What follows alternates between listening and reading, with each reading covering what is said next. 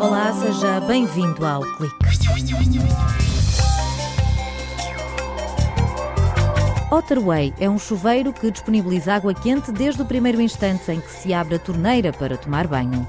Através de uma bateria térmica, este produto comercializado por uma startup da Universidade de Aveiro garante poupanças de água, energia e tempo. Não há semana em que os treinadores, jogadores ou dirigentes desportivos não se queixem da arbitragem. Mas em que medida é que a tecnologia pode ser útil para apoiar o homem do apito? A questão é analisada por Rui Aguiar, investigador no Instituto de Telecomunicações de Aveiro. Uma equipa do Departamento de Química desenvolveu um sensor que detecta e quantifica alquifenóis de forma rápida, simples e eficiente. Trata-se de um poluente que existe em detergentes, pesticidas, têxteis e objetos de plástico, como os copos descartáveis. Principalmente no inverno, os primeiros segundos antes de começar a tomar banho servem apenas para deitar água, dinheiro e tempo pelo cano abaixo. É um autêntico desperdício enquanto a água não atinge uma temperatura agradável.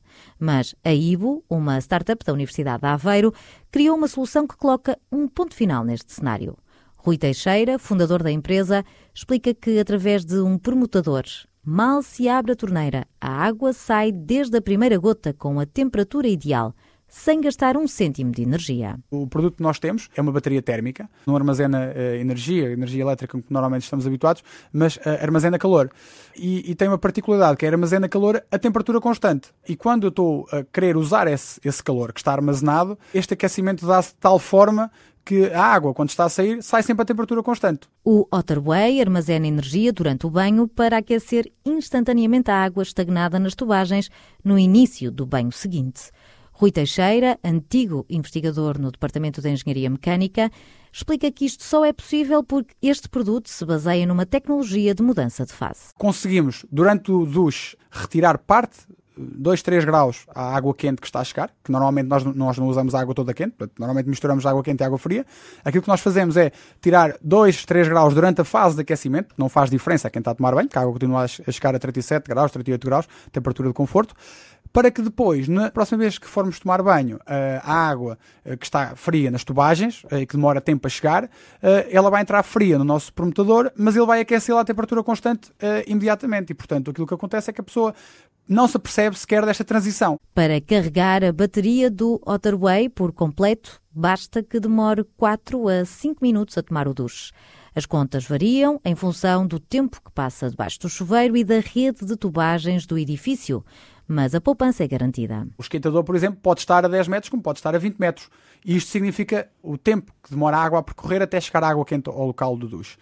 O nosso produto tem a capacidade neste momento para aquecer 10 litros de água. Tipicamente o instalador considera 60 litros de água quente de consumo por pessoa. Se eu considerar aqui que, por exemplo, tomo um banho por dia, estou a poupar 10 dos 60 que tipicamente eu consumo. Rui Teixeira sublinha que existem sistemas alternativos, como os circuitos de circulação, mas acrescenta que não são tão eficientes em termos energéticos, principalmente para os hotéis. São sistemas que não são minimamente aconselháveis, porque nós temos que estar a circular a água, mesmo quando nós não estamos a precisar dela. Ela está sempre a circular, só para que num determinado momento, se eu quiser utilizar água quente, ela vai estar quente. Portanto, é o que tipicamente nós temos nos hotéis. Chegamos a um hotel, abrimos a, a torneira e ele está quente, porque existe um circuito de recirculação que tem a água constantemente em circulação, 24 sobre 24 horas, e portanto temos perdas energéticas enormíssimas. Este sistema é um sistema completamente passivo, portanto, ele não tem qualquer tipo de consumo energético associado. E em termos da bateria, ela não fica viciada? Não, não. Ao fim de 30 anos, ele, ele estará com cerca de 90 e tal por cento de capacidade. Como o sistema corrige a temperatura da água, junto ao chuveiro, os hotéis podem usar a mesma bateria em casas de banho que estejam lado a lado. O produto está em pré-venda online no site da Ibo, na variante chuveiro e banheira.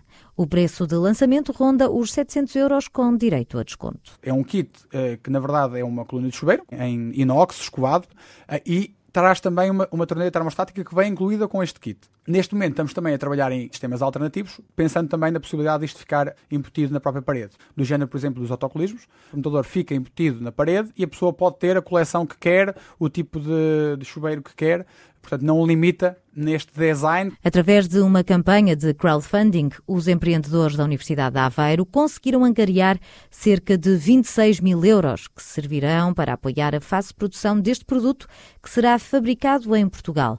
O Otterway já convenceu cerca de 50 clientes. As primeiras encomendas estão prontas para entrega em maio.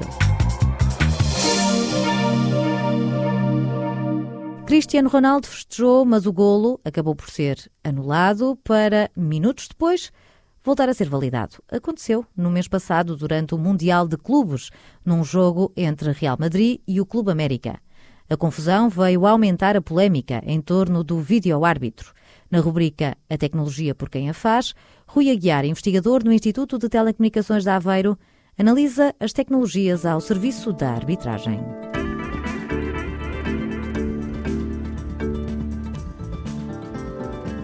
Vamos falar sobre um assunto que gera grandes paixões neste país: o futebol. E como devem imaginar, nesta rubrica estaremos a falar das tecnologias ao serviço da arbitragem. Gostava que os nossos ouvintes pensassem um pouco não tanto como adeptos, mas que olhassem para este problema como um engenheiro tem de olhar. E aqui, uma das preocupações do engenheiro é sempre o custo do processo. Porque nós sabemos e temos jogos nos quais temos 30 câmaras a filmar todo o campo, a olhar para os jogadores, a apanhar os mais diferentes ângulos. Ora, além de um custo elevado, isto só é viável em grandes jogos. Se nós queremos ajudar a arbitragem, temos de pensar em sistemas mais pragmáticos, mais pontuais. E, por exemplo, fiquemos no problema de detectar que há um golo. E hoje em dia há duas tecnologias automatizadas que nos permitem fazer isso. Uma usa 7 câmaras e a outra usa 14 câmaras apenas para verificar se a bola entrou dentro da baliza.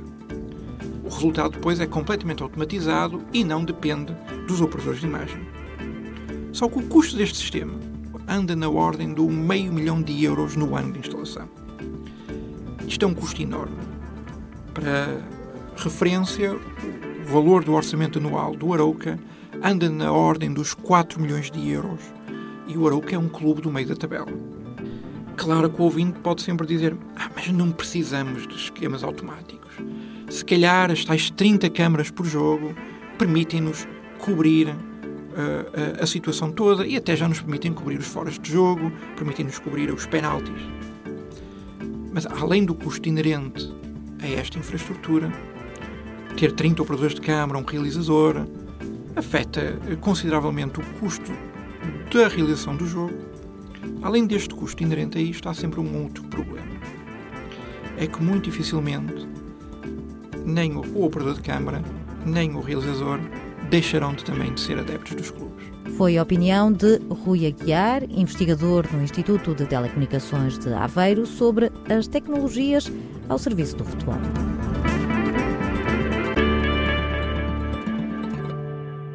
Tudo começa com um detergente, um pesticida ou um copo de plástico.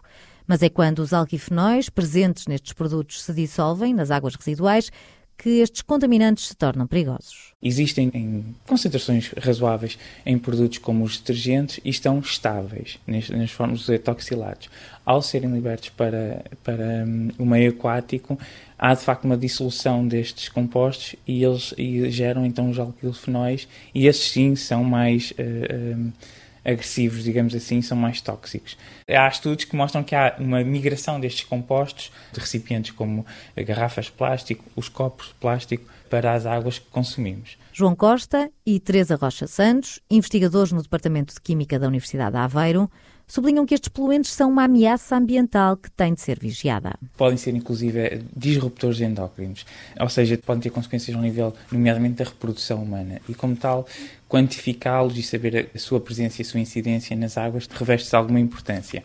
Podem, inclusive, ser tanto cancerígenos para as espécies marinhas e são considerados um grupo prioritário pela Comissão Europeia, que são um grupo de poluentes que têm que ser monitorizados. O problema é que as técnicas usadas hoje em dia para monitorizar os alquifenóis têm várias limitações. São caras e lentas e além de requererem técnicos especializados, ou seja, é necessário que as pessoas tenham algum um, conhecimento nas operações, ao operar estes equipamentos, nomeadamente os espectrómetros de massa, cromatógrafos, isso encarece as análises. Além de que, muitas vezes, estas amostras têm de ser preparadas. A equipa do CESAM, em colaboração com o INESC-MN e com uma universidade tunisina, criou um sensor que promete ser uma alternativa às complexas tecnologias atuais. O estudante de pós-doutoramento adianta que o método é eficaz e barato. De uma forma simples, nós temos uma arquitetura interdigitada, ou seja, é através de elétrica e com a utilização de nanotubos de carbono. Portanto, nós depois fazemos uma funcionalização desses nanotubos de carbono que faz com que esses nanotubos se tornem específicos para uh, haver uma ligação com o nosso analito, neste caso os alquifenóis. E isso, consoante a quantidade e a concentração da amostra, gera uma resposta que nós podemos quantificar a nível eletroquímico. O sensor é um pequeno chip com cerca de 3 milímetros. Teresa Rocha Santos explica que as análises, que hoje em dia demoram horas, passam a ser feitas em segundos.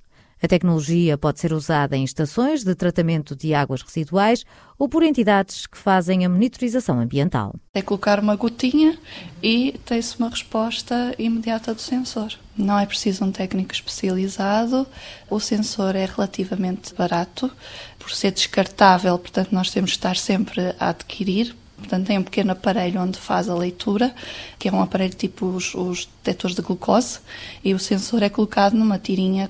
O resultado é imediato, portanto, é colocar como quando fazemos com o sangue, colocamos uma gotinha também da nossa amostra uh, no sensor, ele faz a leitura imediata. Portanto, qualquer pessoa em casa, se quisesse, podia ver se tem na sua água de consumo ou onde quer que seja.